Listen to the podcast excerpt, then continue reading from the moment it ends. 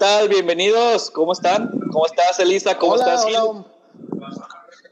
Muy bien, pues muy... contenta aquí de, de, hablar de muchas cosas que están pasando, ¿no? Con el tema de la reactivación económica a propósito de, de esta pandemia que, pues que ya se ha alargado bastante y que no se ve todavía para cuándo podamos superarla. Y pues qué bueno que me dan la oportunidad de compartir con ustedes. No, hombre, al contrario, Gil, estamos bien contentos de tener eh, a, Elisa con nosotros. Ahorita la vamos a, a, presentar como se debe. Gil, ¿cómo estás? Y vamos a saludar también a toda la audiencia. Muy bien, muy buenas tardes a todos quienes están conectando a esta transmisión del podcast Tenemos que hablar. Pues estamos de manteles largos de nuevo. Este, tenemos una gran invitada, una persona muy conocedora del tema que vamos a tratar el día de hoy, que es industria restaurantera y los retos que tienen este 2020. Ulises, Así es. tenemos que hablar, fue lo que me dijo mi esposa cuando se enteró que, que llevamos como cuatro meses y no le he llevado a comer a ningún lado. Y, pues bueno, con justa razón te lo dijo y Gelipes es una excelente opción. Ahorita vamos a, exactamente, ahorita vamos a hablar más de eso. Gracias a todos los que ya están conectados en este momento a través de la página Tenemos que hablar podcast en Facebook y también a través de Universo 24 Comedy. Estamos transmitiendo totalmente en vivo desde Culiacán. Gracias a todos eh, por estar conectados. Ya estamos eh, viendo muchos mensajes. Elisa, te comentamos que es un programa muy interactivo. Vamos a estar pasando comentarios en pantalla. Como en este momento agradecemos y saludamos a Sara A Ana Irons, que ya está conectada, a Ginette desde Argentina, a Cenidia, a, a, Cenidia, este, a Deyanira, a Nati Mosío desde Argentina. Díganos desde dónde nos están viendo y gracias por conectarse. Hola Karina desde la Ciudad de México. Eh, saludos a los tres. Y así vamos a tener un montón de comentarios. También váyanos poniendo sus preguntas sobre el tema y sobre cuáles son las, la, pues lo que quisieran saber sobre la industria restaurantera, sobre la industria gastronómica, a razón de ahora de la pandemia y los retos que hay con este, con este tema. Gil, pero antes de avanzar y pidiéndole un momentito también a, nuestra invitada del día de hoy, para no ser groseros con ella,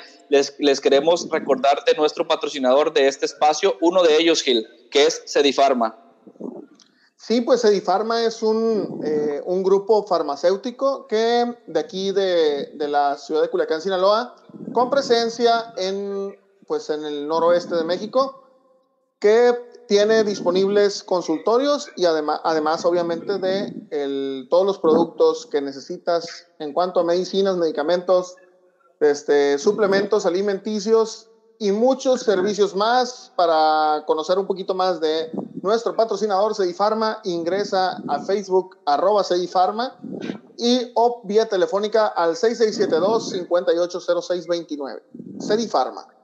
Exacto, gracias por acompañarnos, eh, Cedifarma, en este programa y en todos los siguientes programas. Y también les pedimos a todos en este momento ayudarnos a compartir, a comentar, para que podamos llegar a más personas. Algunos ya lo están haciendo, les agradecemos muchísimo. Y pues bueno, recordarles nuevamente que está con nosotros el día de hoy este, nuestra invitada, Elisa Pérez Garmendia. Ella es este, directora del restaurante eh, Gelipes y vamos a hablar de un tema muy interesante que ya lo, ya lo comentamos hace un momento, que son los retos de la industria gastronómica en 2020. ¿Te parece, Gil, te parece, Elisa, que antes de presentarte les mostramos un poquito a nuestro público de lo que es Gelipes y regresamos?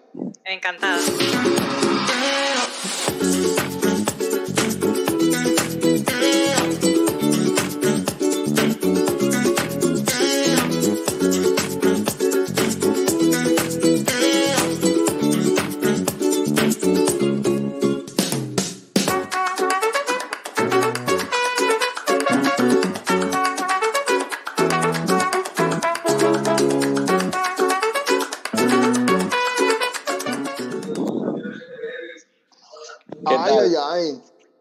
Díganme si soy el único que eh, se, acercó mucho a la pantalla, a ver si algo me, me, llegaba. Sí, la verdad es que se antoja, se antoja. Este, y, pues, bueno, la verdad que sí, vamos a, presentar a nuestra invitada Gil, este, si nos hace los honores ahí de, de leer la información que tenemos y, pues bueno, eh, ahorita nos contará ella un poquito más. Pues Elisa, nuestra invitada es Elisa Pérez Garmendia, es directora de restaurante Gelipes en la ciudad de Culiacán, Sinaloa. Es licenciada en comunicación con especialidad en marketing político electoral y ahora pues incursionando en la industria gastronómica sinaloense que de por sí ya pues podemos decir que en Sinaloa se come riquísimo. De por sí, en Sinaloa se come muy rico, en Jelipe es todavía mejor. Bueno, pues eh, bienvenida Elisa, platícanos un poquito de, de ti, platícanos un poquito también de, de Gelipes, mientras tenemos ahí algo de información para compartir con nuestros amigos también en la audiencia. Claro que sí, con mucho gusto. Fíjense que Gelipes es un proyecto que incubó una marca regional en octubre eh, del año pasado. En octubre de 2019 decidimos hacer una apertura previa con una mocha mexicana exclusivamente el día 15 de septiembre y abrimos de manera general nuestras puertas a partir del mes de octubre. La verdad es que hemos, hemos sido unos emprendedores todoterreno y digo hemos sido porque de repente la gente se preguntará, bueno, ¿y qué hace un especialista en marketing político dirigiendo un restaurante? Sí. Pues eh, si antes vendía ofertas políticas, hoy vendo ofertas gastronómicas. Eh, tuve la oportunidad de, de, formalizar una relación con, con, un chef, el chef Conrado de la Mora, eh, quien es mi, mi, pareja y con quien comparto este, este proyecto. Él es el de la cocina y yo soy la de las relaciones públicas. es una gran combinación. Entonces, eh, pues he estado muy motivada apoyando el, el, proyecto restaurantero, encantada. La verdad es que eh, me fascina el tema del servicio, me fascina el tema de poder satisfacer a la gente con uno de los mayores placeres de la vida, que es la comida. Y Gelipes en sí es un centro botanero familiar mexicano el cual ofrece una oferta gastronómica muy amplia. Contamos obviamente con una barra de botanas. El, el culiche es muy, es muy distintivo con respecto a su gusto y lo que come. Obviamente es un comensal muy exigente. Sí, sí, sí, tenemos, Y la verdad es que tenemos una oferta gastronómica muy competitiva en todo el estado, ¿no?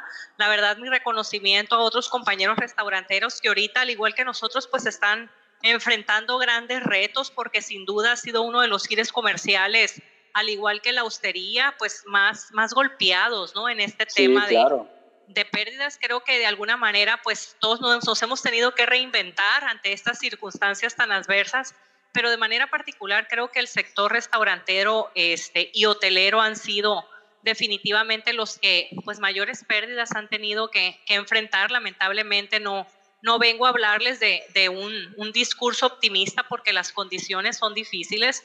La verdad es que cada día surge un nuevo reto, a pesar de que somos una, una ciudad con mucha movilidad, porque de repente la gente dice, bueno, pues si ya todo el mundo anda en la calle, el culiche es muy callejero y, decía recientemente el presidente de la República que tuvo oportunidad de visitarnos por acá con, con agenda pública que, que Culiacán era de las ciudades con mayor movilidad con mayor movilidad a nivel nacional. Y sí, ciertamente la gente anda en la calle, pero no se ha visto una reactivación económica como tal.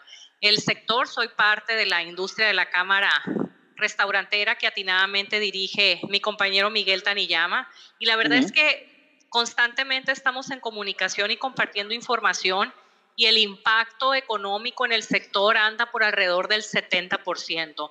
En la mayoría de los casos, salvo, marcas ya muy establecidas que ya tienen muchos años operando, la mayor parte del sector tendrá ventas máximas entre el 20 y el 30%. Desgraciadamente hay que, hay que ajustar mucho el gasto operativo. Hay gente que se ha visto en la necesidad de reducir su menú para no operar inventarios tan altos o para evitarse mermas. Lamentablemente ha tenido que haber recortes de personal, hay que reconocerlo. Las la mayor parte de las familias restauranteras han tenido que meterse a trabajar la esposa, el hijo, este, el esposo, la familia completa, meseriando, haciendo bebidas, cocinando para poder suplir esa mano de obra que desafortunadamente no podemos pagar en un 100% como, como se lo tenía anteriormente y estar echando mano mucho de las herramientas digitales, ¿no? Que no lo son todo. Yo creo que en materia de marketing todo suma nada es, eh, es único. Ahorita las redes sociales te ayudan mucho, pero tienes que hacer un pool de muchas estrategias, sobre todo porque la publicidad, mantener una publicidad permanente, quienes saben del tema, es costoso y difícilmente en una, en una condición de baja o nula utilidad, pues es, es difícil mantener una publicidad. Y es justamente, y es justamente, Lisa, ese y, y, varios de los que comentan los retos que, que, vemos en la industria, una de las industrias, como bien comentas, que rápidamente fueron eh, golpeadas por esta situación, y es lo, es un, son los puntos que iremos tocando, este, Gil, eh, junto con Elisa y junto con el público, porque pues eh, el tema del, del, del alimento nos concierne a todos, ¿no? Y si bien por ahí decía yo en una transmisión anterior, no vamos a un restaurante todos los días, sí hay quien vive de ser un restaurante, eh, como, como muchas familias, ¿no? Entonces, Gil, iremos tocando estos puntos este, y creo veo ya por ahí varios comentarios que vamos a estar pasando en la pantalla. Sí, pues mira, súper importante el tema de hacia dónde está dirigiendo Elisa el foco de atención de esta plática, el tema de cuáles han sido las estrategias que eh, para adaptarse, para poder soportar, porque ahorita estamos en un, en un momento de soportar, y esto es en todo, en, en general en todos los negocios, pero muy específicamente en el negocio de la industria restaurantera eh, y la hotelería, ¿no? Este, pero, pero sí es muy importante empezar a identificar las cosas que están haciendo diferentes negocios que como Gelipes pues está, a pesar de que hay un, eh, una disminución en, el nivel de ventas, pues está, está compitiendo y, es, y permanece abierto porque hay un montón de negocios que ya no están abiertos. Sí, desgraciadamente hay gente que ya no ha podido soportar su gasto operativo, que su capital de soporte pues ya se agotó eh, inicialmente todos pensábamos que en un par de meses ya estaríamos sorteando esta contingencia y bueno, hoy día se habla de que pudiese ser hasta marzo el año que entra. Y, es también este, honesto reconocer que, que, venir a un restaurante pues es un tema, digamos, de, es un lujo, ¿no? Es un gusto que te das, es un incentivo que tú muchas veces le das a la familia. Y ahorita la condición económica también de muchas familias, no solo en Sinaloa, sino en todo el país, pues ha sido de, de, austeridad. Entonces, en ese sentido, se reduce tu margen de posibilidades y, definitivamente el alma de un restaurante son los clientes, ¿no?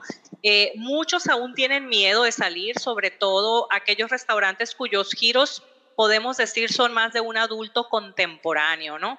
Hay giros comerciales de los cuales ya se ven activos, pero van dirigidos a un nicho de mercado muy juvenil, porque no quiero decir con esto que el joven sea más inconsciente, sino que sabe el joven que, que por su condición física, pues él puede contraerle, puede contraer la enfermedad eh, con mayores ventajas. ¿Y a qué voy con esto? Que, que sus riesgos efectivamente son menores porque no tiene otro tipo de enfermedades como, como el adulto que ya de repente atraviesa por enfermedades crónico-degenerativas y que para ellos contraer el virus pues sí representa un alto riesgo. Sin embargo, pues también es de responsabilidad el hecho que los jóvenes se cuiden, ¿no? Pero sí quiero decirles que, que la mayor parte de los restauranteros formales han sido muy recíprocos en esa responsabilidad. Somos realmente establecimientos muy regulados, muy formales en el sentido de que tenemos que seguir una serie de, requisitos y checklists que son alrededor de 57 puntos los que cada día que abres tienes que revisar. Nos cansamos más de estar limpiando que atendiendo clientes porque nos permiten nos permite la autoridad trabajar entre un 40 y un 50% de nuestra capacidad, es decir, que no está la totalidad de nuestras mesas en los establecimientos, pero sí tenemos que hacer un esfuerzo sobrehumano ¿por qué? porque somos menor personal, con más trabajo de limpieza, con más cuidados, con más responsabilidad.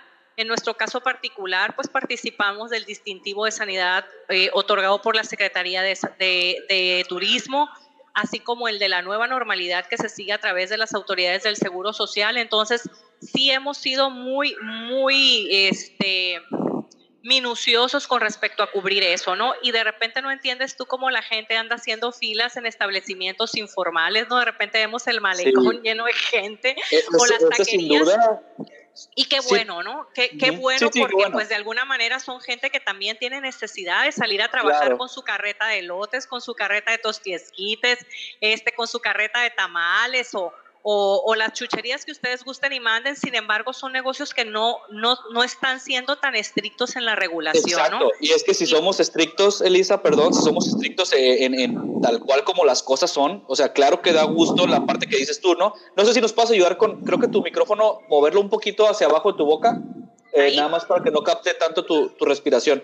Sí, creo que ahí está bien. Eh, eh, si somos estrictos, te decía, nos da gusto que se reactive la economía de, Culiacán, de Sinaloa y del país, pero debemos ser claros y decir, eh, esos negocios informales, eh, eh, es difícil pensar o creer, o, aún si somos positivos, ok, el, el, dueño del negocio es cauteloso y, tiene, y, y, es, y es limpio, pero no hay una autoridad, ni hay a, un formato que estén llenando, ni, ni, tienen esos 57 puntos que te compartió a ti la Secretaría, ¿no? Ellos lo están haciendo empíricamente. Ahora, y, más allá más allá de esto, Ulises, tampoco tienen ellos la posibilidad de, de controlar tanto a su clientela. Pues si estás en la calle, si no controlas el ambiente, o sea, tú puedes controlar ciertos metros a la redonda, pero si hay otra persona este, exponiendo a, la gente, pues no lo puedes controlar, ¿no? Entonces, Así es. es importante, eh, pues, el tema de concentrar o de concentrar ese tema de crecimiento económico o de la reactivación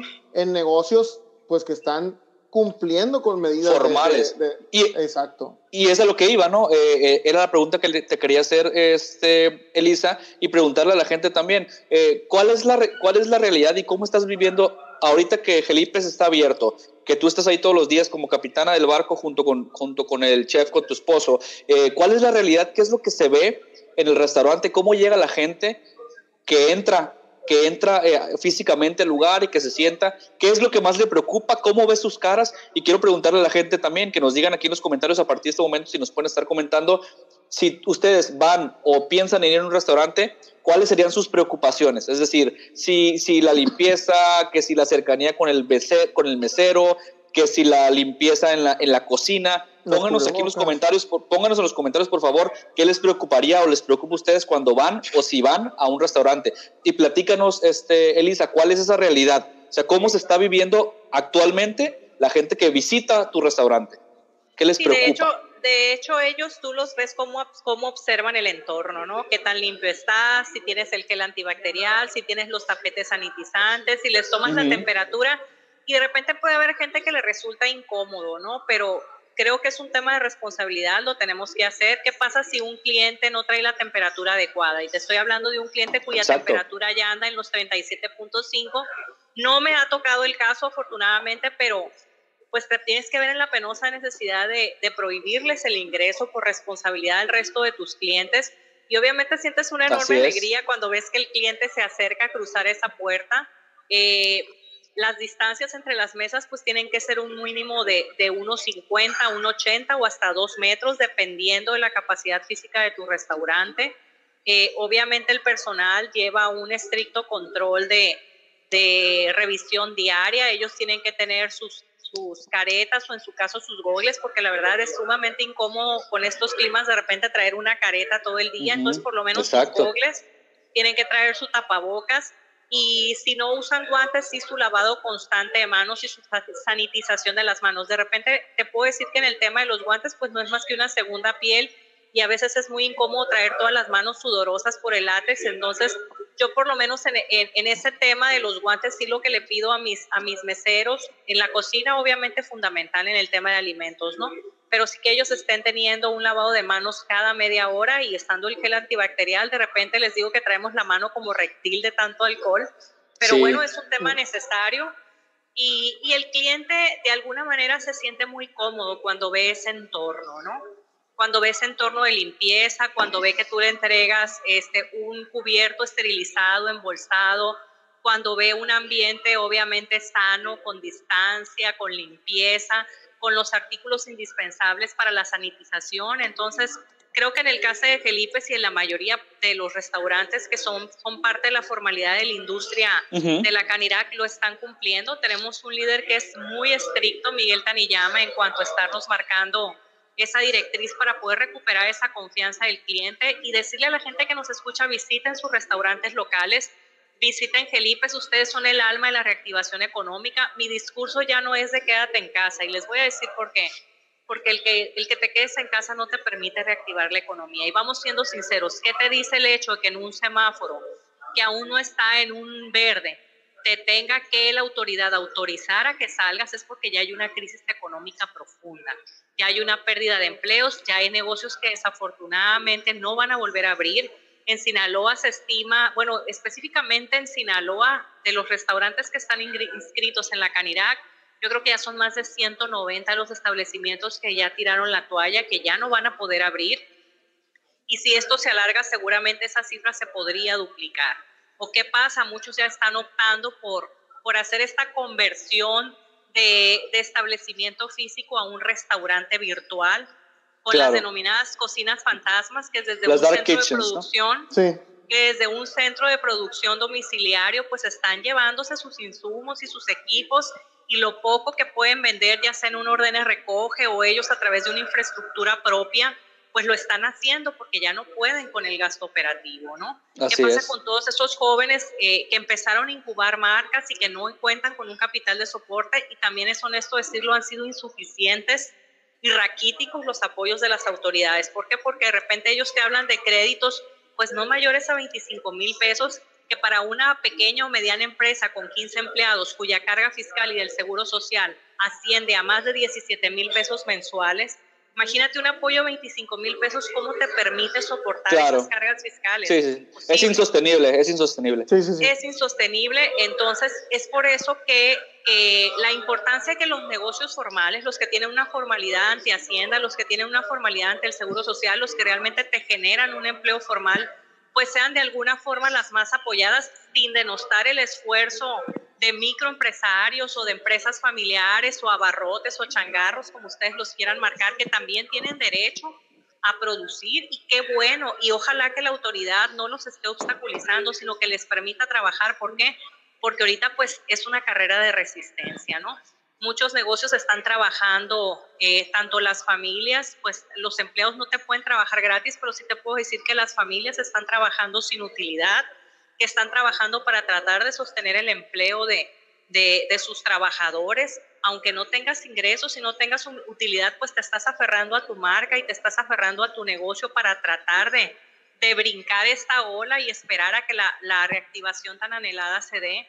Entonces, es una situación complicada que definitivamente dependemos de que nuestros clientes regresen. Y si esos clientes que son, que son cautelosos, perdón, termino rápidamente, esos clientes que son cautelosos no quieren venir todavía por muchos factores, pues que recuerden que hay un teléfono, que hay un servicio a domicilio, que hay un orden de recoja y que es una manera en la cual también pueden apoyar los que pueden. Yo sé que han sido tiempos difíciles para todos, pero aquel que tenga una condición de empleo estable, que no le ha faltado su trabajo y que pueda apoyar a estos negocios y digo negocios locales, ¿por qué? Porque pues hay muchas marcas, incluso extranjeras, que, que, que no, no, han tenido la sensibilidad como el restaurantero local que realmente se ha preocupado de sus empleados. Yo he sabido de muchas marcas y franquicias extranjeras que de la noche a la mañana le dijeron a sus empleados, ni siquiera... Vacaciones sin pago. Vacaciones sin pago, que te vaya bien, ¿no? Ni siquiera les dieron un trato digamos, lo más justo posible, porque pues hay que reconocer que hay incosteabilidad financiera en muchas empresas, pero que por lo menos trataron de darte un trato humano, no lo hicieron. Como si se preocupa el que es un empresario local, el que sabe que convive día a día con las familias en la ciudad, empresas que ni siquiera sabes tú quién es el dueño, ¿no? Y que son grandes empresas. Y, que no, justo les dieron, eh, eh, hemos hablado ese trato humano a los empleados. Justo hemos enfocado mucho, Elisa Gil, eh, también los, estas, estas entrevistas que hemos tenido a lo largo de estos 13 ya episodios de, de Tenemos que hablar, donde justo gran parte se centra en, la, en, en lo local, en los negocios propios, con gente que conocemos, con gente que ha emprendido y que se está viendo en un reto porque no son grandes corporativos aún, este, algunos en proceso seguramente, pero eh, que están lidiando con, familias que conocen, con gente, con, círculos pequeños, y por eso, por eso insistimos en que, la palabra correcta para el tema de hoy era el reto, el reto de la industria, Gil, porque, porque los factores que comenta Elisa, más otros más que estaremos comentando, y ya tenemos ahí varios eh, mensajes de la gente, representan justo eso, un reto para la industria y un reto para los que viven de esto todos los días, Gil. ¿Y te parece si, eh, además de tu comentario, pasamos también a leer a la gente? Sí, sí, sí. Mira, súper importante el tema de, de, de, empezar a platicar sobre estrategias, lo que pueden hacer, lo que han estado haciendo y, este, y, y cómo esto puede ayudarles a mantenerse, a sostener, porque digo, el tema de quizás buscar una gran ganancia o regresar a donde estábamos antes eh, está lejano. Todavía. un que, que no es cercano, pero sí al por lo menos de este reducir el impacto en la mayor, eh, en, lo, en lo más que se pueda, pero, pero sí de este empezar a platicar un poquito de esas estrategias, de lo que han estado haciendo ahí en Gelipes y de lo que tú y yo como, como especialistas en marketing podemos recomendar a quienes nos estén viendo y tengan este tipo de, de negocios, ¿no? Correcto, entonces vamos a, vamos a pasar eh, a ese tema también, Elisa, junto contigo para, para que nos platiques las estrategias. ¿Te parece primero si leemos, le preguntamos ahorita al público, ellos en qué piensan o cuál es su preocupación cuando visitan un restaurante, si es que ya lo, si es que ya lo están visitando o si piensan visitarlo? Y por aquí ya nos respondieron rápidamente. Mira, nos dice Yanira Cruz Gil, yo la verdad solo he usado servicios de entrega que es uno de los puntos que tocabas, Elisa, este, y ah, ahí te van los demás comentarios, Gil. Sí, dice Ana Irons, aquí te piden los datos por si hay contagios, llevar un seguimiento, o sea, los datos de cada cliente, creo que ella nos, nos, nos eh, habla desde Canadá. Mónica Nievas dice, acá es muy estricto y muy pocos pueden cumplir con, el, eh, con los pasos del protocolo desde Argentina, Mónica Nieves. Ana Irons, al entrar te piden el DNI, el teléfono y tus datos personales.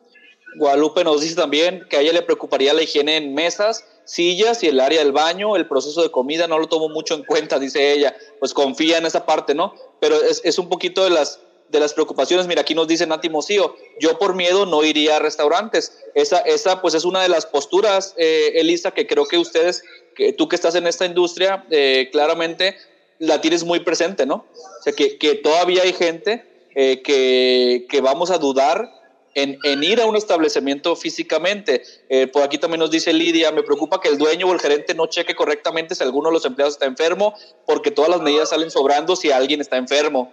Entonces, eh, por eso quisimos hacer la pregunta, porque podemos palpar claramente cuál es el sentir del, del público, ¿no? Porque tú como negocio tienes el deseo y la postura de que la gente vaya y consuma. Súper válido, correcto, ¿no? Y hace, pero haces lo necesario para que la gente se pueda sentir cómoda de ir. Y del otro lado estamos el público que decimos, bueno, yo si me voy a animar a ir, quiero ir a un lugar que me garantice que está teniendo los cuidados necesarios. Entonces, eh, este punto, ¿qué, ¿qué, te parece el sentir de la gente? Sí, les platico, les platico rápidamente lo que es un día a día en el restaurante, ¿no? Eh, muchos ya acortaron su horario de servicio. En el caso de Gelipes, nosotros pues somos un concepto de desayunos, brunch regionales y nos convertimos hacia un centro botanero familiar en la tarde-noche, ¿no?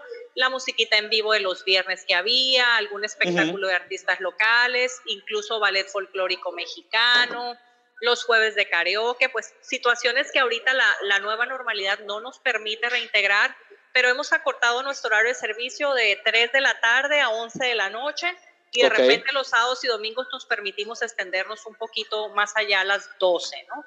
Eh, cuando nosotros llegamos, obviamente el empleado tiene que ingresar por un filtro, previamente tiene que sanitizar su calzado, al igual que los clientes, eh, tiene que venir con su uniforme impecable, limpio, aseo de dientes, toma de temperatura, eh, de alguna manera se les da un tratamiento, digamos, preventivo, gracias a los servicios de salud internos de la empresa, y cuando tú detectas que algún empleado, no sé, trae algunos síntomas, pues con la pena lo regresas a su casa. Claro, no me ha tocado verme en ese supuesto, pero sí hay un control sobre ellos, ¿no? Cada media hora el empleado tiene que estarse lavando las manos, usar un cubrebocas de uso de uso de larga duración, porque de repente hay eh, ese cubrebocas desechable que en cuanto lo babeas te dura 30 minutos. Ya queda, exacto.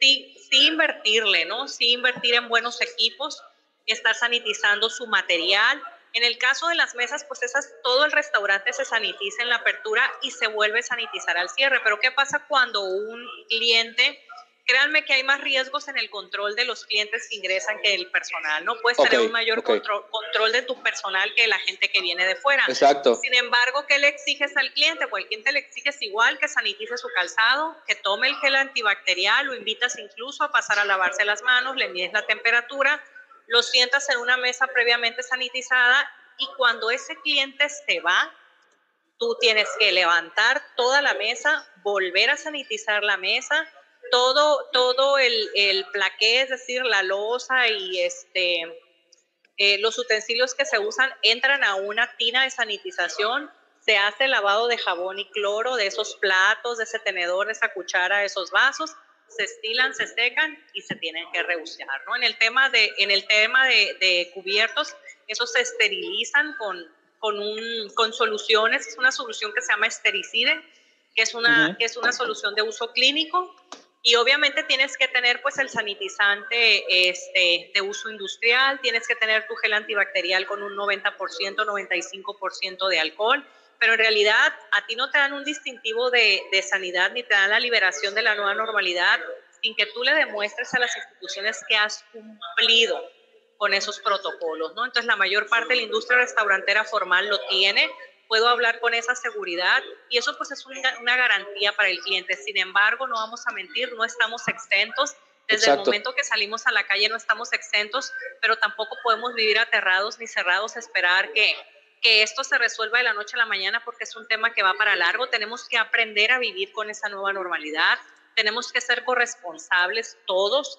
Tenemos que ser higiénicos, tener esa capacitación y esa cultura y no molestarnos porque de repente alguien nos diga, oiga, compa, guarde su sana distancia, ¿no? Porque de repente los tienes aquí en el, aquí los tienes en la nuca, ¿no? Tanto a la doña, en el centro comercial como en el banco, y de repente la gente se le olvida que estamos atravesando por un tema difícil y o se molesta porque le exiges que llegue al establecimiento con un cubreboca. Obviamente cuando el comensal se sienta en su mesa y tú le sirves su plato, pues retira su cubreboca y no puedes comer con mi cubreboca puesto, ¿no? Sí, no se puede. lógico. Pero sí que ese cliente llegue con su cubreboca, que lo, que lo, que lo obligues a sanitizar su calzado, que se ponga su gel antibacterial, que vaya en una temperatura menor a 37. Entonces, todos esos filtros de alguna manera te permiten tener ciertos controles.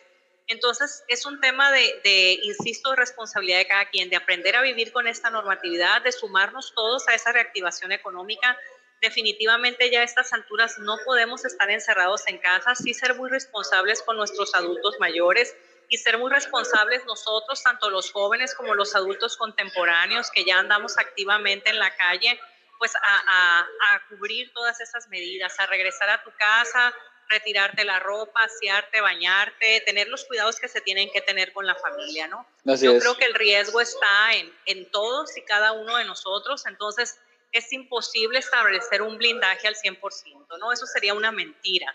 Pero sí creo que, que, en manos de todos está ayudarnos, en manos de todos está este, ser participativos en la reactivación económica. Como le digo, no todos tenemos la oportunidad de darnos el lujo de asistir a un restaurante, pero quien lo tiene, pues que, que, que se acerque a sus marcas locales, que ayude, ya sea asistiendo o bien con un servicio a domicilio. Hay muchas plataformas que ya te permiten brindarlo y yo aquí sí los quiero invitar a algo. Eh, se supone que hay aliados comerciales como Uber Eats y Rápido y Rappi, entre otras. Eh, qué bueno que existen. Pero desgraciadamente con el tema de los impuestos digitales y las comisiones que te cobran estas plataformas, pues la utilidad te hace nada. Entonces es preferible que el cliente nos hable directamente. La mayor parte de los restauranteros ya nos hemos preparado, por lo menos con una motocicleta vieja o en nuestros propios vehículos. A mí me ha tocado como propietaria de restaurante ir a repartir pedidos a domicilios. ¿Por qué? Porque le tenemos amor a nuestra empresa, porque todo nuestro patrimonio está metido en este negocio.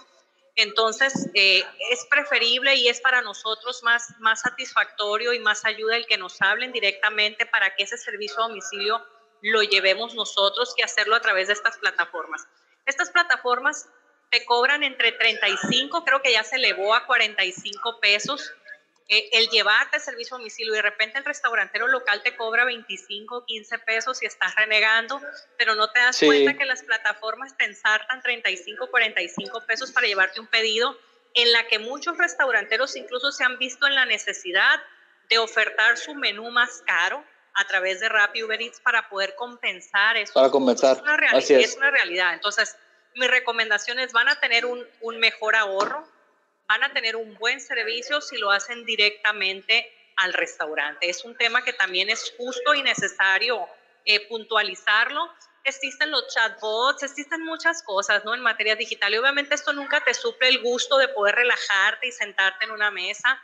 Creo que esa confianza se la ganará cada restaurantero en la medida en que el cliente vea cuáles son las condiciones del servicio que tú estás brindando y eso es muy notorio, ¿no? Yo creo que la higiene de un lugar es muy notoria a la vista, es ser muy observadores en los lugares a los que van y definitivamente el que note esa confianza, pues desgraciadamente perderá ese cliente, ¿no?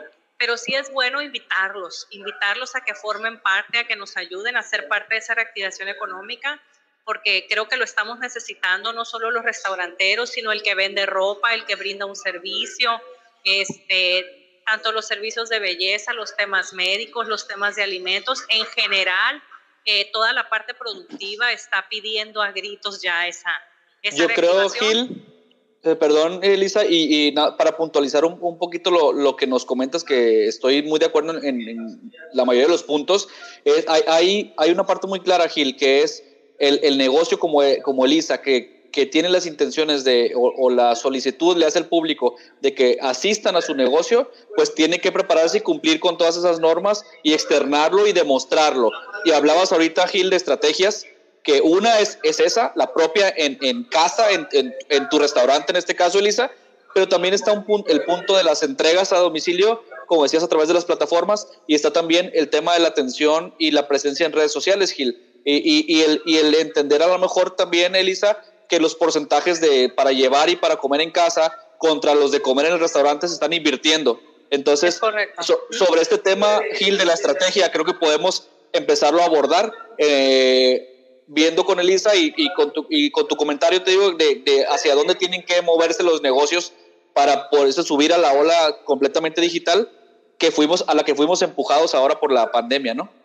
Sí, sobre todo, eh, creo que el punto, el, último punto que dice de, de, los costos de las plataformas digitales, que si bien brindan un servicio, digamos, medianamente eficiente, no, a mí no me parece que sean súper eficientes, este, el tema de Uber Eats y Rappi, etcétera. Así es. Este, eh, yo creo que estamos eh, ahorita en buen momento como usuarios, como, como este, clientes de, de, los restaurantes, de apoyar al comercio local, de apoyar para que cuando pase esto ahí siga ese lugar que es tu favorito, para que eh, ayudes a la gente que de repente uno va a un lugar como cliente y ya, ya hasta te, ubican y tú los ubicas y se vuelve como una especie de, de, familia.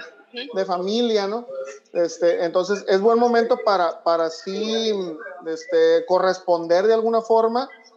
Este, estoy muy seguro también que en este momento, cuando, como decía ahorita hace rato Elisa, cuando un cliente cruza por la puerta, es muy, muy valorado, mucho más valorado que antes, ¿no? Quizás nos dimos el lujo antes de, ah, este cliente ni lo pelo, de repente, ahorita cada, cada cliente que pasa por la, por la puerta del, del comercio, pues es muy valorado, entonces, de corresponder eso, ¿no? De corresponder a ese trato, ese buen trato, pues ya haciendo la llamada, pidiendo eh, para, para recoger, mira, te hablo y sales, que, que, a mí me tocó hace poco ahí en Gelipes, de que llegué y nada más hablé y, y sacaron las cosas al carro, pues o sea, todo súper rápido y este, y, es una estrategia que permite hacer como ese, eso híbrido de no nos vamos a la plataforma, te damos el servicio nosotros o tú nos ayudas este, viniendo por, el, por, por la mercancía y te la llevas y, te la vas a llevar bien presentada, este, bien servido. O sea, aquí el tema es, no está o no debiera tener que sacrificar la calidad del producto el, el, proveedor, ¿no? El restaurante. No sé si me equivoco en eso, Elisa. Fíjate que tomas, tomas un punto muy importante, ¿no? Porque yo he sabido incluso de algunos clientes que me han comentado que han ido a otros restaurantes y sienten que de repente bajó la calidad en los insumos. Es preferible como restaurantero, si tienes una carta muy amplia, que, que, tu sistema de venta te arroja cuáles son tus productos favoritos y tus productos más vendidos y reduzcas la oferta gastronómica de un menú que a lo mejor tiene 50 platillos en los 20 platillos más vendidos y puedas controlar tu, tu, costo de inventario, tus mermas, por lo menos en lo que se compone la situación económica, pero no bajar la calidad de tus insumos ni la calidad de tu servicio, aun cuando tienes eh, menos personal. ¿Por qué? Porque eso no lo justifica, porque no estás al 100% de tu capacidad. Entonces, es un punto que se tiene mucho que cuidar. Otra de las ventajas de Gelipe es que nuestra infraestructura tiene un sistema de drive-thru o servicio al auto, en la cual tú desde la comodidad, desde la comodidad de tu coche, pues pasas a espaldas por el área de estacionamiento, vienes a una ventanilla y ahí recibes tu producto. Lo mejor para evitarte esperas es que por lo menos unos 15 a 25 minutos antes llames, ya sea en un mensaje de WhatsApp o a través de la línea telefónica digas, oiga, quiero tanto, en 15, 20 minutos estoy en la ventanilla recogiéndolo y eso te permite hacerlo más eficiente, ¿no? La gente que de plano no quiere salir de su casa, este, y quiere tener el servicio de que te lo lleven hasta, hasta tu puerta, pues insisto, es preferible que lo veas directamente con el restaurantero. Y ojo, no hay que confundir plataformas digitales como las que mencionaba de Uber y Rappi, que en su momento pudieron haber sido muy buenos aliados, pero que desgraciadamente ellos ya también traen la carga de un impuesto digital cuyos servicios han tenido que ser más costosos para el restaurantero. Te estoy hablando de que ellos eh, comisionan un 30%, si, si por decirlo así, para ser muy claros. Si un platillo te cuesta 100 pesos, Uber Eats y Rappi se están llevando, en el caso de Rappi, el 25% de ese costo. En el caso de Eats se lleva hasta el 30%. Y estamos hablando de entre un 13 o un 15% de cargas de impuesto digital. Es decir, que entre el 43 y el 45% de esos 100 pesos ya se los llevó la plataforma digital, tu supuesto aliado comercial.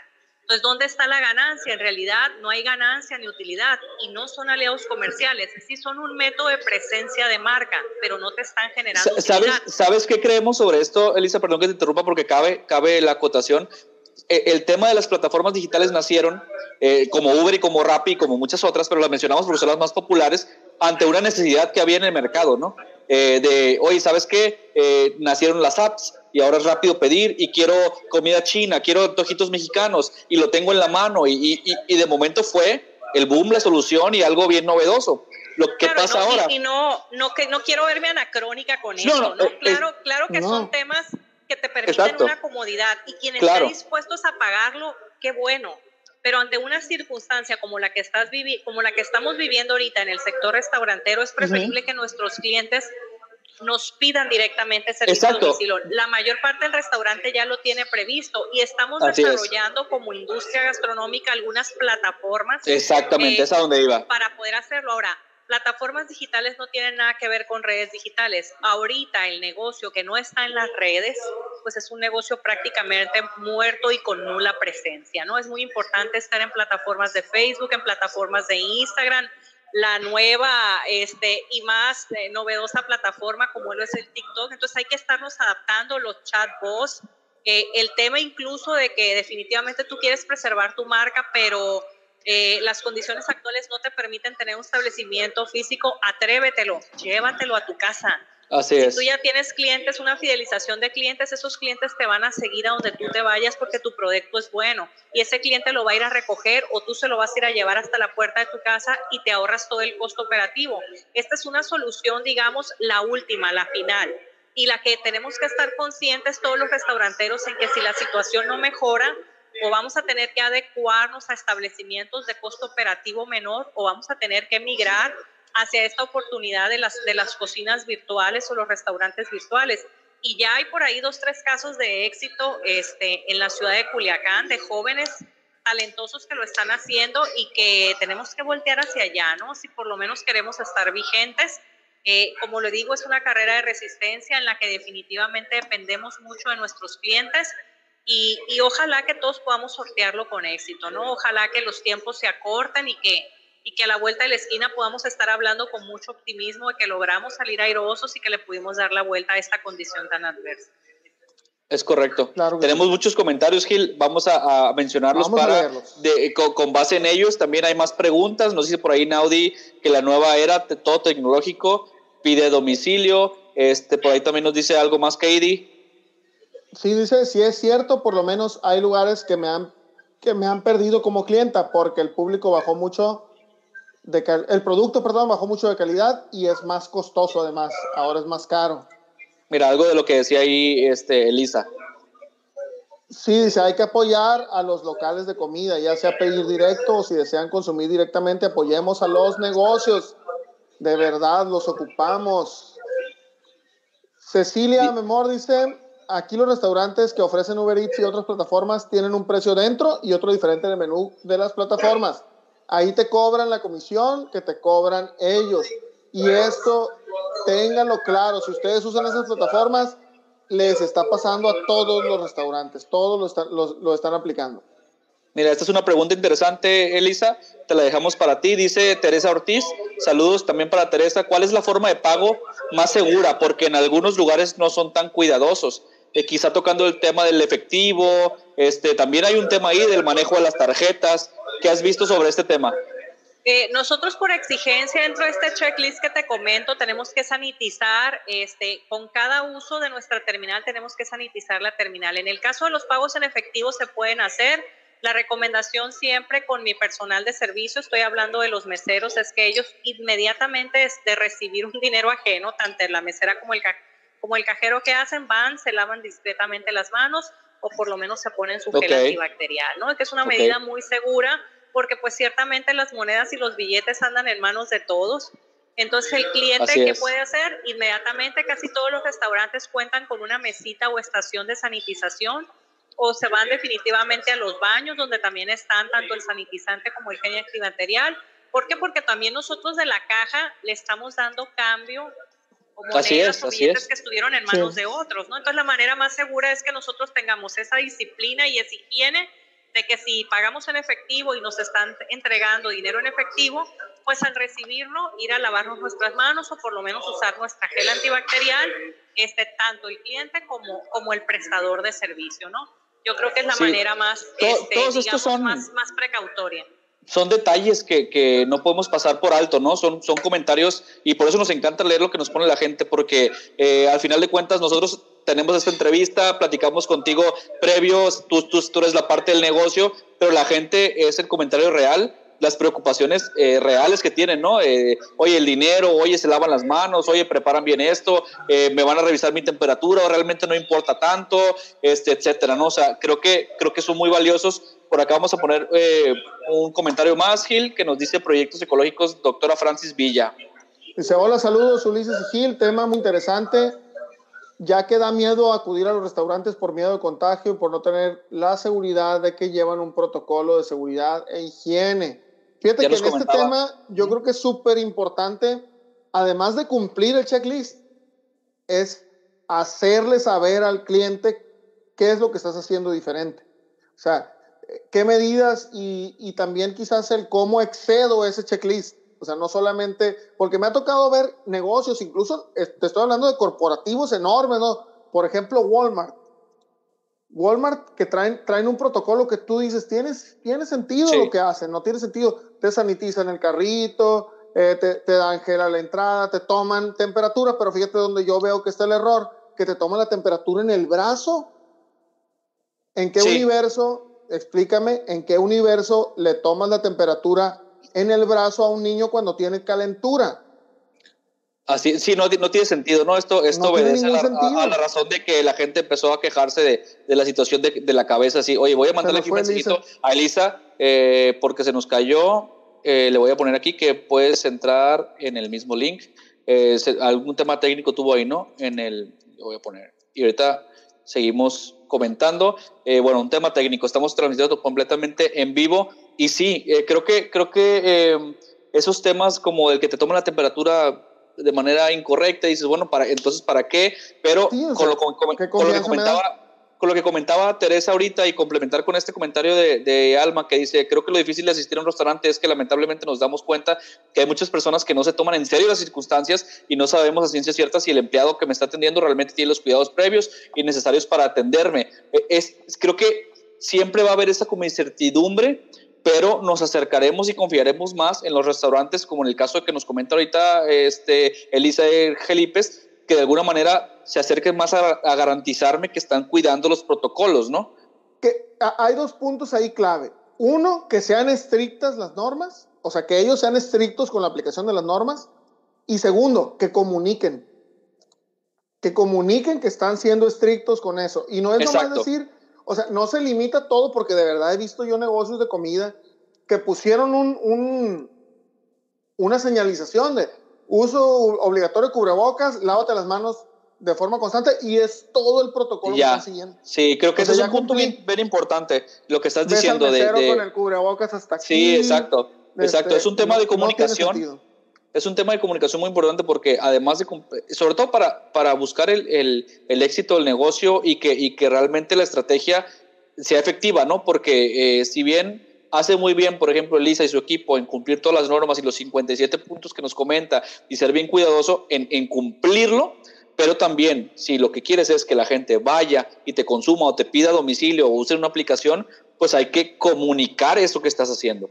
Porque si no lo dices, nadie lo va a saber. Que, ah, pues qué bueno, ¿no? Es como, eh, pues yo también tengo mi casa limpia todo el tiempo, pero la gente pues no se entera porque no lo estoy publicando, Exacto. Pero perdón, yo no quiero que vengan a mi casa. En el caso del restaurante, si quieres que la gente vaya, entonces comunica que estás teniendo tus normas eh, estrictas de cuidado para que, ok, me des una confianza de acudir o me des una confianza no nomás de acudir, de pedir a domicilio, ¿no? Porque yo quiero saber que donde preparas y tus empleados están, este, están siguiendo esas reglas. Entonces, pues bueno, seguimos teniendo ahí problemas con, con, con Elisa porque no, no entra, eh, vamos a esperar, pero mientras seguimos leyendo a, la gente, Gil, eh, y aprovechamos también para pedirles que en este break que nos da la, que nos da la fallita técnica, nos ayuden compartiendo este video, este en vivo en este momento, nos ayudan a llegar a más gente.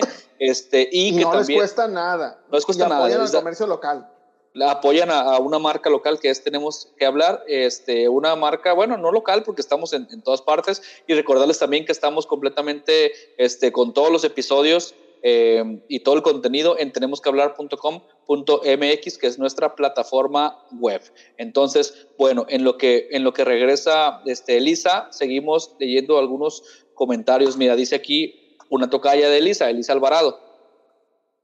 Tuve que aprender a hacer todos los gustos de mi familia. Hasta ahora no pedimos por aplicación alimentos, preferimos hacerlos. Dice Elisa Alvarado. Muy bien. Muy bien. Así es, dice, aquí dice de Yanira, muchos lugares como estrategia de venta han puesto ofertas como dos por uno o paquetes especiales. Claro, tienen que, tiene que haber algún tipo de, oferta atractiva para, para reactivarse, ¿no? Eh, los negocios que, puedan, que puedan asumirlo. Dice aquí otro. Hola, yo he visto que hay restaurantes que tienen sus propios mensajeros, o sea, sus propias personas para el reparto de, la, de los alimentos, desde luego. Sí, hay muchos, y desde antes, ¿no? Esto ha sucedido desde antes. Lidia Aguirre dice, aparte que Rapid o Uber es más caro, al menos en Toluca. Es muy malo el servicio o tardan mucho, de plano no llegan y el cliente molesto culpa al restaurante, no a la plataforma. Es cierto. Ese es otro punto, es otro punto. Dice acá Norma América Corral, acá hasta eso he corrido con suerte quizás porque el servicio ha sido excelente, muy rápido y todo en perfectas condiciones en Ciudad de México, zona centro. Como hemos dicho también varias veces, cada caso es, distinto, ¿no? Puedes tener una, una experiencia negativa o una experiencia positiva y las dos se vale decirlas porque en el caso de ella, pues las aplicaciones le han dado un buen servicio. Y es lo que decíamos y, y es el punto que le comentaba ahorita a Elisa, esperamos que pueda volverse a conectar, que estas plataformas nacieron en una necesidad muy marcada que, tenía el mercado, nacen, hay un boom, todo el mundo se sube a las plataformas de Uber Eats primeramente, luego Rappi, luego etcétera, etcétera, etcétera, Didi y todas las que, las que hay de reparto. Y, hay cerca de 25 según, según leí hoy. Y, y, las locales, ¿no? Y cada ciudad a veces tiene sus propias. Entonces, esto tiene un boom natural y también tiene, llega a un punto donde la industria dice, ok, ya me serviste, estoy aprendiendo lo que, de lo que vi y ahora voy a desarrollar mi plataforma. Ahora vamos a juntarnos y hacer nuestra propia entrega. O sabes qué, voy a volver al, al, al formato de entrega a domicilio con mis repartidores en, en auto o en moto y voy a perfeccionar o voy a cambiar algunas cosas que ahora me di cuenta que no estaba haciendo de forma adecuada. Entonces, es un proceso natural, es un proceso normal. Ahorita, por ejemplo, lo que decía nuestra invitada, este, Elisa, es el tema de, por ejemplo, híjole, es que, pues como no tengo tanta venta, tengo quizás más personas disponibles para hacer ciertas cosas, ¿no? Entre esas cosas, pues estar contestando el WhatsApp de los, de los mensajes que llegan, de estarle dando atención al tema digital, de, de, ver, mira, qué estoy moviendo, si hacemos una foto de un producto y la subimos a redes sociales, si hacemos un TikTok, etcétera, etcétera, ¿no? De empezar a innovar en ese, en ese, en ese renglón y creo que eso va a ser algo que las empresas van a encontrar, o sea, los restaurantes van a encontrar, muchos, ¿no? Porque muchos ya lo hacían desde antes, este, van a encontrar que es algo que van a tener que seguir haciendo después, cuando regrese la, la, la vieja normalidad. Sí, es correcto, es correcto. Entonces, mira, seguimos, ya le volví a enviar el link a, a Elisa, qué, qué lástima que no, que no podemos contactarlo nuevamente, me dice que no le... Eh, según lo que me dice mi meteorólogo de ventana, sí, el clima está creo que está pegando un llovidón para allá, para donde está Felipe. Sí, ya se lo volví a enviar. Vamos a, vamos a tratar de, eh, vamos a esperar un momentito más. Este, y bueno, vamos a seguir leyendo comentarios. Dice por aquí Benjamín, mejor conocido como el Señor de los 40, y saludos a toda la gente que está conectada a esa transmisión a través de Universo ya, 24. Ya no, se le conoce como, ya no se le conoce como el Señor de los 40. Es el Roastmaster. El Roastmaster. Dice Benjamín, en estos tiempos de corrección política no les da miedo eh, de usar un nombre que identifica con burla a la manera en que hablan los indígenas. aunque ah, pues el nombre de Gelipes. Pues sería una pregunta interesante para, para Elisa, ¿no? Que en este momento la estamos eh, esperando a que entre de nuevo.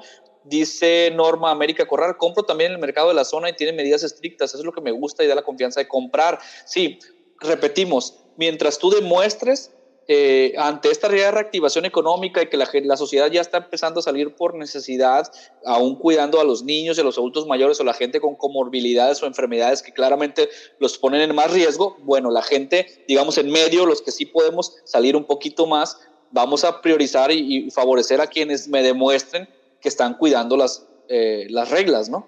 Si no, pues claro, claramente no voy a ir. Mira, ya regresó eh, Elisa con nosotros, vamos a... Excelente, en este momento ya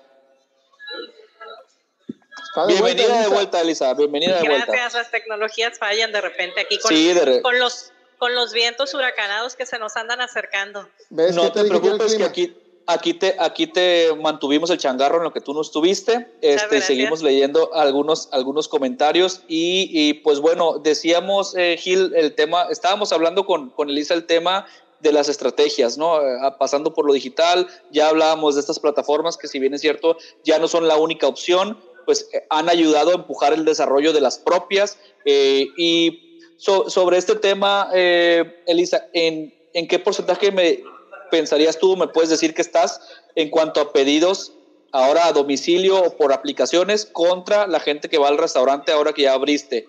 Em, ¿Crees que se normalice o se va a quedar ya en un porcentaje mayor la gente que pide para llevar?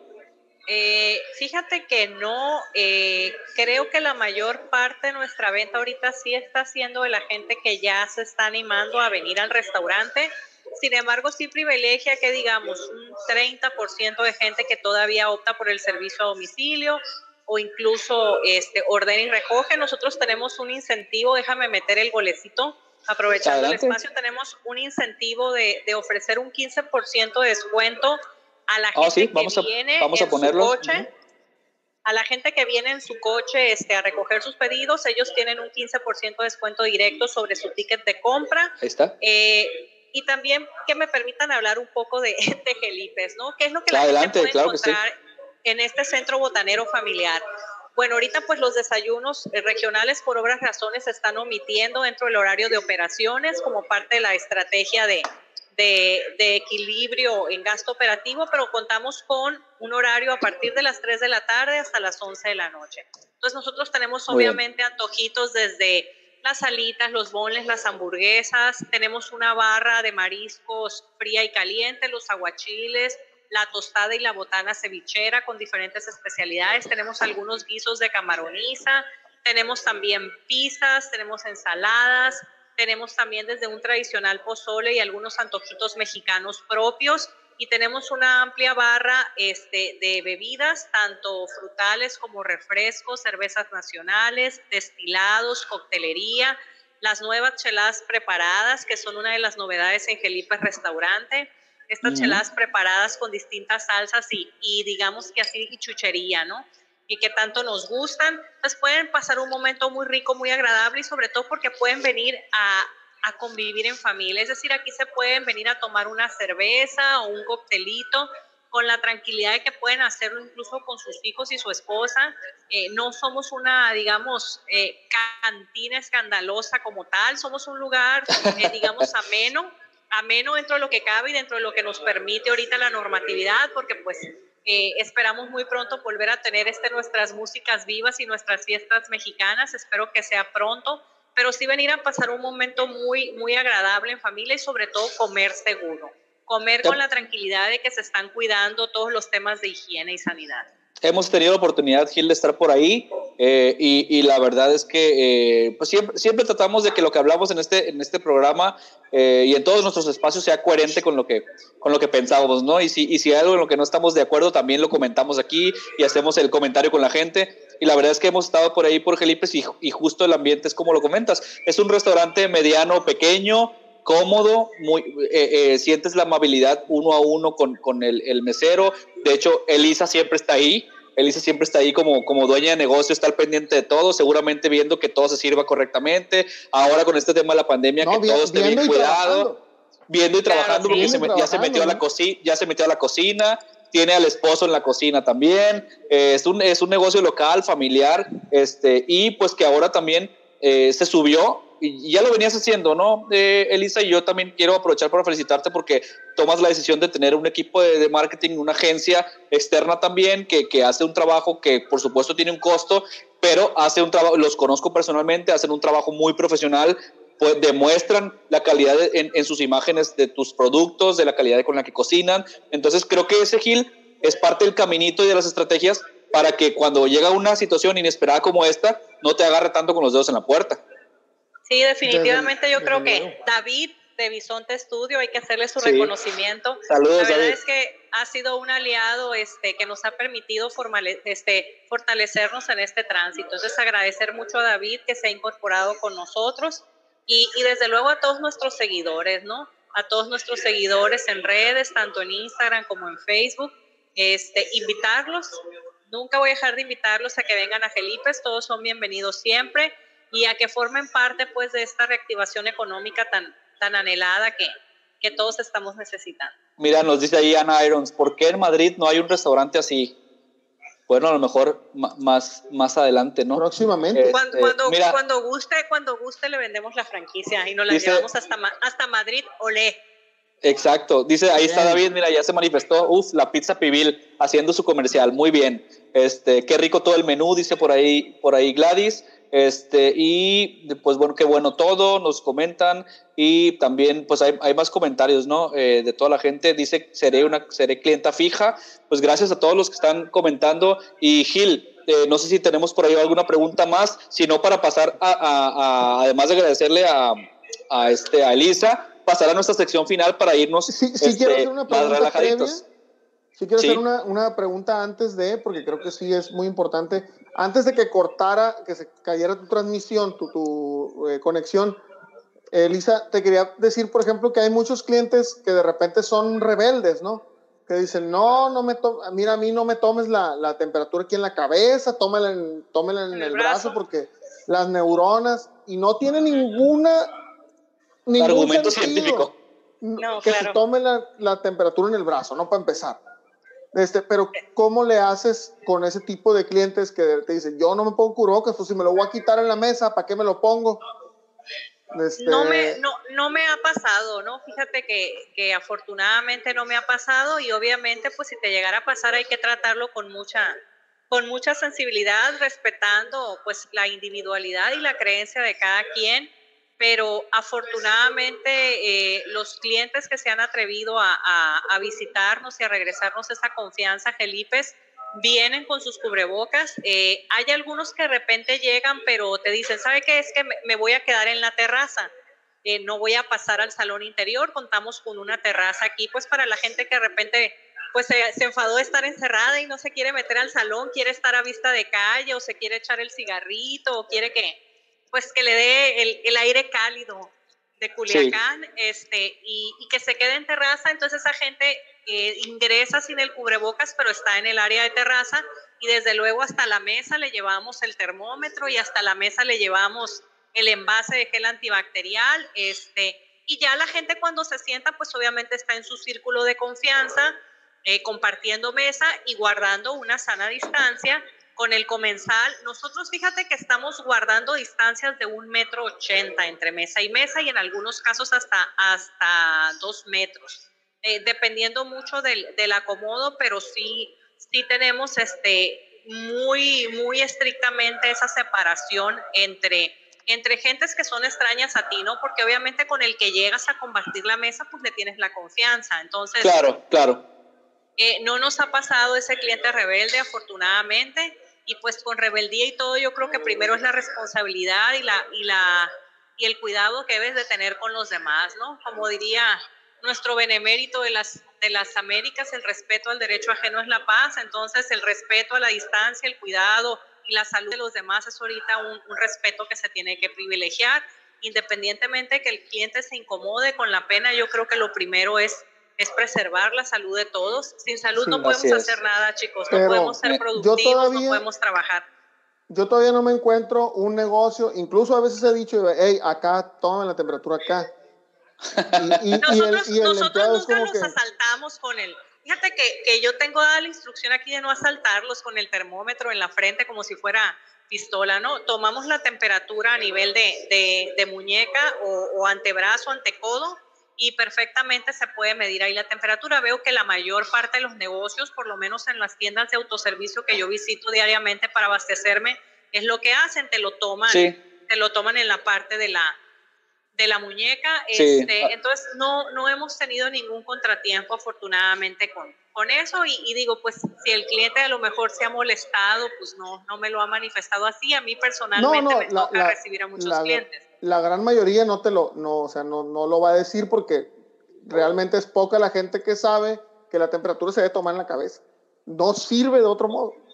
Y, y, mucha gente dice pues que el rayo láser te va a afectar la vista. Sí, son, son, son, temas, son temas que, que han salido en, en, este todavía aprender de cómo estamos viviendo, ¿no? Entonces, eh, bueno, eh, eh, es incierto. Oye, nos sigue, te siguen pidiendo en diferentes lugares que si piensan poner un gelipes en Mazatlán, este, y pues sigue, dice por acá Guadalupe Espíritu Castillo, me encanta Elisa considerando cada situación con su particularidad y con todos sus procesos de venta y atención. Felicidades. Muchas este, gracias. Dice, eh, dice, yo debo, dice Gladys, yo debo estar a 5 metros del plato por sana silueta.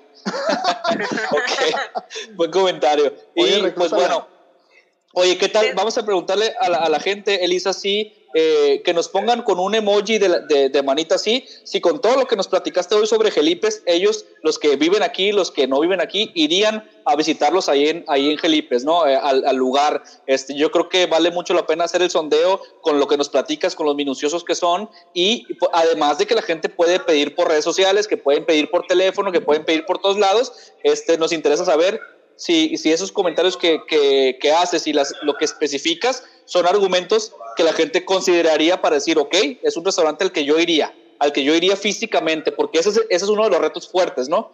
Nos ha quedado claro y qué bueno que ustedes están en la ola de atender por redes sociales, de vender eh, por teléfono, etcétera, y están preparados para eso. Y pues bueno, ahí nos empieza mira, ya a, a contestar la gente. Nos dice Mónica Botero que, que sí. Eh, Gilberto, que aquí está con nosotros también, nos dice que sí. Deyanira también. Mira, Ana Irons también. Eh, nos dice Nora, Nora Ramos que también. Eh, Norma América también. Lisette Gutiérrez. Entonces creo que lo que decías, Gil, es muy importante no solamente, no solamente hacerlo, sino comunicarlo, Elisa. Decir, estoy cubriendo todas estas normas porque me interesa que, que vengas. Mira, dice David también, obviamente, Ana, eh, y estoy lejos, dice Katie, pero sí iría. Entonces, ahí está. uno también En, en, Nuevo León. Ahí está la retroalimentación. ¿Cómo ves, Elisa? Pues, pues a todos esos culichis o los que están aquí cerquita que de repente puedan venir a, a, a darse una vagancia de fin de semana, los espero aquí en Gelipes. Estamos en un rinconcito muy mexicano por el Boulevard Enrique Sánchez Alonso, en el ya conocido corredor gastronómico del Tres Ríos, primera sección. Somos una esquinita de mucho sabor, de mucho color, este, de mucho ambiente. La verdad es que se la van a pasar muy a gusto con su familia porque tenemos un menú para todos. Un menú desde para niños, desde para el joven, desde para el adulto. Entonces, vengan realmente con esa confianza de, de, pasar un momento agradable, de pasar un momento seguro. Para mí será un verdadero placer y una alegría verlos cruzar las puertas de Felipe.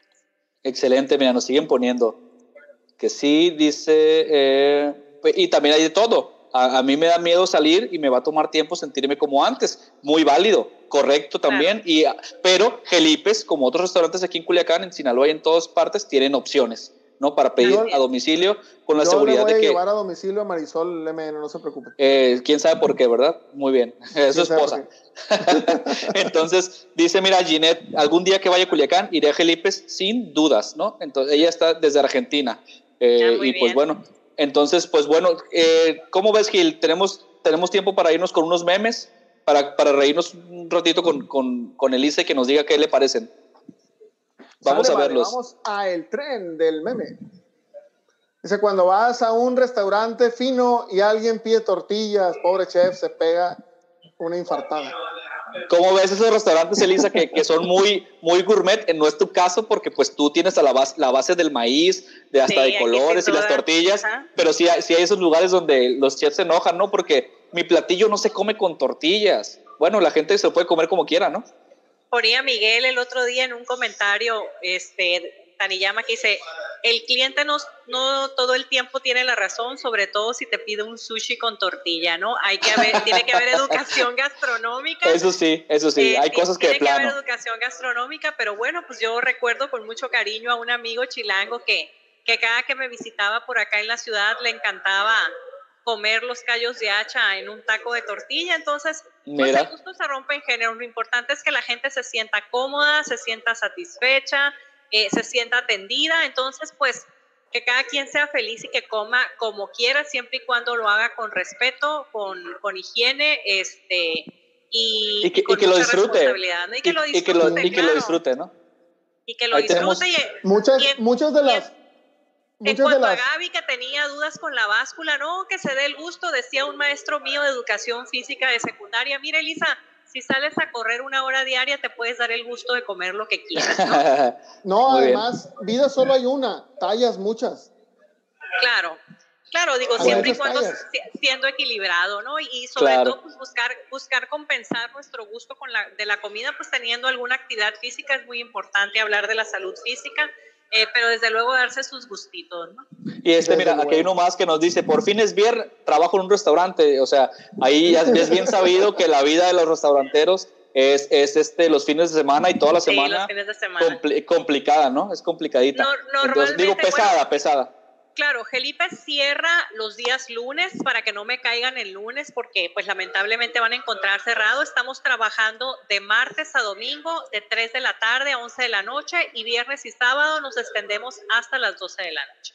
Pero sí los lunes nos damos la oportunidad de descansar. La mayoría del sector restaurantero descansa el lunes o descansa el martes, ¿no? Que se supone son los días, digamos, un poco más más flojos con respecto al flujo de, clientes. Claro, comprensible. Oye, quiero poner aquí un comentario que, que, como, como siempre decimos, aquí se valen todas las opiniones. Nos dice Jerónimo, ahora sí me decepcionaron, es más propaganda para el restaurante. Pues digo, eh, la opinión de cada quien, por supuesto que, que Elisa, como, como dueña de este restaurante, pues va, va a darnos todas sus razones y todos los aspectos que ellos cuidan. Nosotros a conciencia la invitamos sabiendo que, que, es la dueña de este negocio para hablar de un tema que nos parece muy relevante, como es los retos que tiene la industria gastronómica. Y eh, queríamos saber de primera fuente eh, cómo le está yendo a ella y qué está haciendo ella, ¿no? Eh, claramente no, claramente no nos va a decir Sí, claramente no nos va a decir este, eh, cosas muy negativas ni nada. No digo que porque existan o no, simplemente es el enfoque que, que, estamos llevando con la, con la plática, ¿no? Y esa es la realidad de las cosas. No, y creo que se hablaron de estrategias, de retos, de cosas, o sea... Pero bien válido, Jerónimo, Es muy válido el, el comentario y, y, a nosotros nos permite también ajustar para los próximos. Adelante, Elisa. Yo decía, no te agüites, Jerónimo, la aprovechada fui yo, yo me estoy aprovechando del espacio. En realidad ellos me hablaron, ellos me, invitaron para hablarlos de los retos de la industria gastronómica, pero yo soy una aprovechada de los espacios. No pasa nada, mira. Enamorada de mi marca para tratar de, de, promocionar,la y bueno, creo que les he robado la palabra, me, me No pasa nada. Aquí la tenemos. me disculpo, Para eso es este espacio también. Que, que, fui yo la que, la que se aprovechó de eso, ¿no? La responsabilidad Es, toda, es toda mía.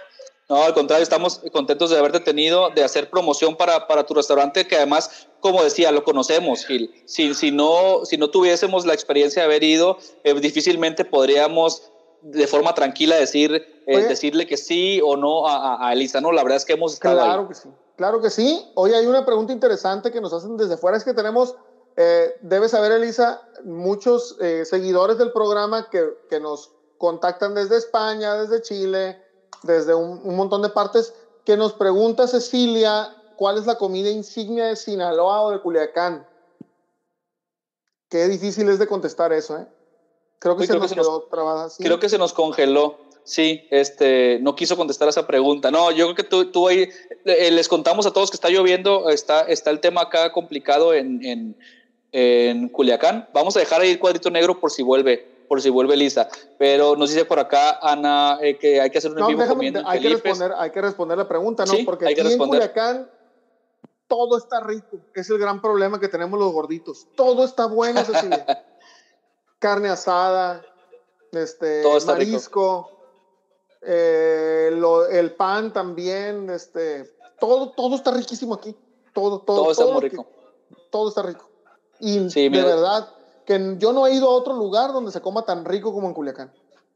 Sí, esa, es una, esa es una realidad. Pues mira, ahí se nos, se nos cayó este. Elisa, pues vamos a, vamos a agradecerle así a la, a la distancia. Este, luego seguramente por ahí pondremos también eh, algún. Eh, comentario adicional de ella en pantalla o alguna publicación de Gelipes, que pues son buenos amigos nuestros, además como marca nos han apoyado también en algunas cosas y queríamos hablar con ella este, sobre, mira, se, se cayó ya completamente, sobre el tema de la industria restaurantera gastronómica en esta situación que estamos viviendo. Y pues bueno, agradecerles a todos, Gil, que se hayan conectado con nosotros y recordarles que nos pueden este, ver en diferentes eh, plataformas, como es el caso de YouTube, que después de estará, estará el programa más adelante. Ah, mira, ya, ya si regresó nos estás, Si nos estás escuchando en YouTube. Sí, los, perdí en imagen, Ahí está, pero mira. sí los he estado escuchando. Ahí está.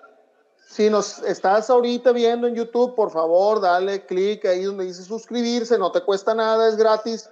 Dale clic a la campanita y comparte con mucha gente esta transmisión del podcast Tenemos que hablar. Así es, ahí, ahí sí nos, ya nos está viendo otra vez Elisa. Recordarles que también estamos en tenemosquehablar.com.mx. Todos los episodios de este podcast están en esa página, además de notas adicionales. Oye, hablando de comerciales, quiero mandarle un saludo. Un saludo, me pidió que le mandara un saludo a Mayra Cárdenas de Boutique Culiacán Style. De este me pidió, dice que es seguidora del, del podcast, me pidió que le mandara un saludo. échense una, una vayan y visiten también su página, que es eh, Boutique Culiacán Lifestyle. Perfecto. ¿Te parece si ponemos un post en la página? Les, les como con todo gusto los apoyamos. Y nada más para, antes de despedirnos de, de eh, Lisa que nos acompaña aquí, para recordar a toda la gente que este espacio también eh, es posible gracias a nuestros amigos de Cedifarma. Cedifarma. Así es. Visiten la página de Facebook, arroba Cedifarma, o llamen vía telefónica al 6672 580629. Es una cadena de farmacias líder en el noroeste de Sinaloa.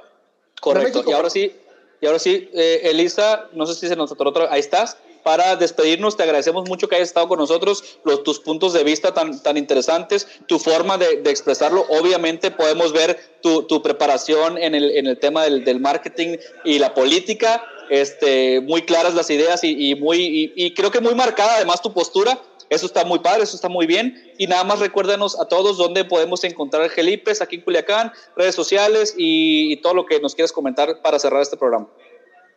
Estuve encantada, muchísimas gracias a ustedes por la oportunidad. Decirles que esto es de alianzas y si entre nosotros nos apoyamos, crecemos más, el sol sale para todo. Éxitos con mucho ánimo y, y muy aferrados a tratar de mantener nuestras marcas vigentes. Así es, hay que seguir apoyando las, las marcas locales, Gil, los, locales, los restaurantes locales, en la forma que tú te sientas más cómodo. Si te sientes cómodo yendo, Gelipes en este caso está listo para recibirte. Si quieres pedir por aplicaciones, si quieres pedir por teléfono, también. Así que pues hay que seguir consumiendo en la medida de lo posible, Gil. Con todos los cuidados, con todas las formas de precaución, pero hay que seguir consumiendo porque también la economía cuenta, ¿eh? Parece Así es, que muchas uno, gracias. uno no sabe, uno no sabe, este, pero se tiene que mover el dinero. Si no se mueve el dinero, cuidado. Nos y sobre todo que compartan su experiencia, que etiqueten, yo creo que eso nos ayuda mucho, los que se animan ya a andar en la calle, muchas veces por evitar ser criticados, pues no, no comparten el lugar en el que están, pero créanos que eso suma mucho y nos ayuda mucho este, a reactivarnos con mayor aceleración. Así es, muchas gracias Katie, gracias a, Deyanira, excelente programa, dice Elisa Tutocaya, también excelente programa, muchas gracias. Este, y a todos los que comentaron, a todos los que estuvieron con nosotros, compartan esta transmisión y recuerden que pues nos pueden eh, estar viendo cada semana, estamos completamente en vivo, la página web y, pues toda la información que les compartimos. Gracias y estamos de nuevo con ustedes el próximo martes. Gracias por vernos y por escucharnos. Muchas gracias Elisa, gracias Gil y nos vemos el próximo martes con el episodio 14 de Tenemos que hablar podcast. Tenemos que hablar podcast. Muchas gracias Elisa, gracias a todos, nos vemos. Gracias, hasta luego.